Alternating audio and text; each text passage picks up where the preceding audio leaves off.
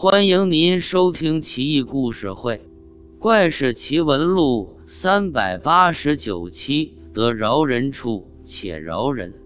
元代人刘福新担任留守时，属下侍从官叫抗子春。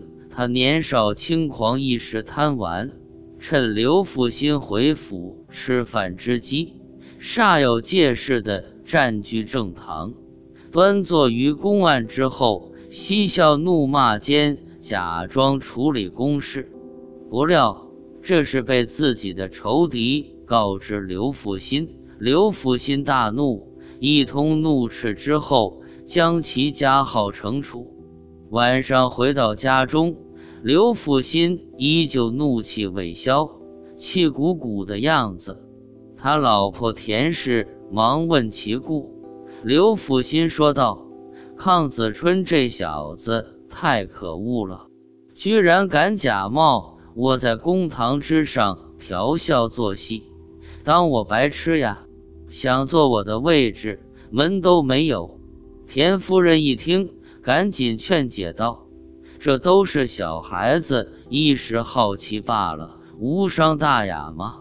他又不是真的取而代之，越俎代庖，只不过是……”太监穿黄袍，私底下过过瘾罢了。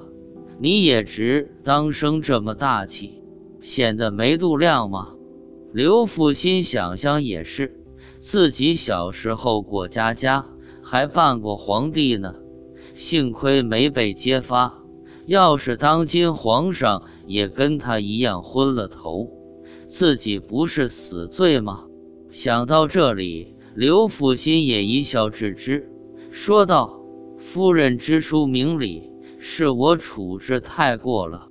不过现在可咋办？那小子还被大家夹着跪在衙门口呢。”田夫人笑道：“这事你别管了，我来替你圆场。俗话说，凡事留余地，日后好相见。”于是田夫人下令。将抗子春请来，当场去掉枷锁，为他斟酒压惊，笑道：“喝一杯，压压惊吧。”抗子春很是感动，一饮而尽。田夫人又倒了一杯，再次双手送上，说道：“再饮一杯，给你道喜。”抗子春不禁纳闷，苦笑道：“夫人莫非取笑我？”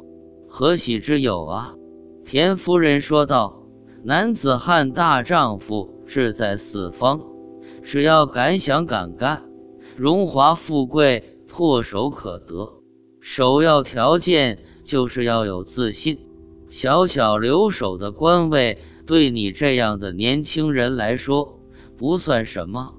你年纪轻轻就敢坐这位置演练能耐，证明你自信啊！”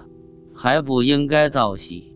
一番话说的亢子春热泪盈眶，当即跪下接过这杯酒，慨然说道：“夫人说的极是，借您吉言，倘有我发迹那一日，一定奉您为母亲，敬仰终生。”田夫人不禁一笑，又说了一番鼓励的话。抗子春感动的稀里哗啦的离开了。几年后，刘福新亡故，膝下无子，仅有一女嫁给了田执长。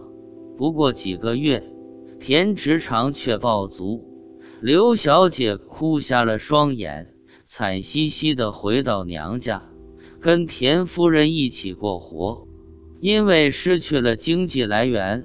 田夫人母女俩过得极其拮据，世态炎凉，官宦遗孀静止于此，无人问津。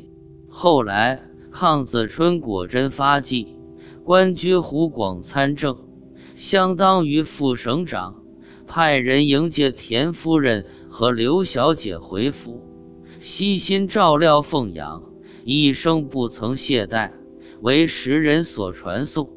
一句话，莫欺少年穷，不禁想起了周星驰的半自传《电影喜剧之王。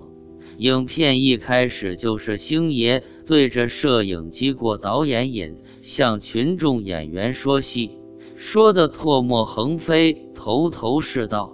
不料被真正的导演当场痛骂，险些丢掉饭碗。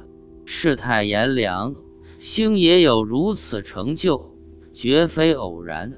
而以上故事中的邝子春，跟星爷有一拼。不过，邝子春遇上了田夫人，星爷却是苦巴巴熬出头的。这世上还是像刘福新这样没度量、没远见、是有能力的后进为威胁，却又失居参位的人居多，古今皆然。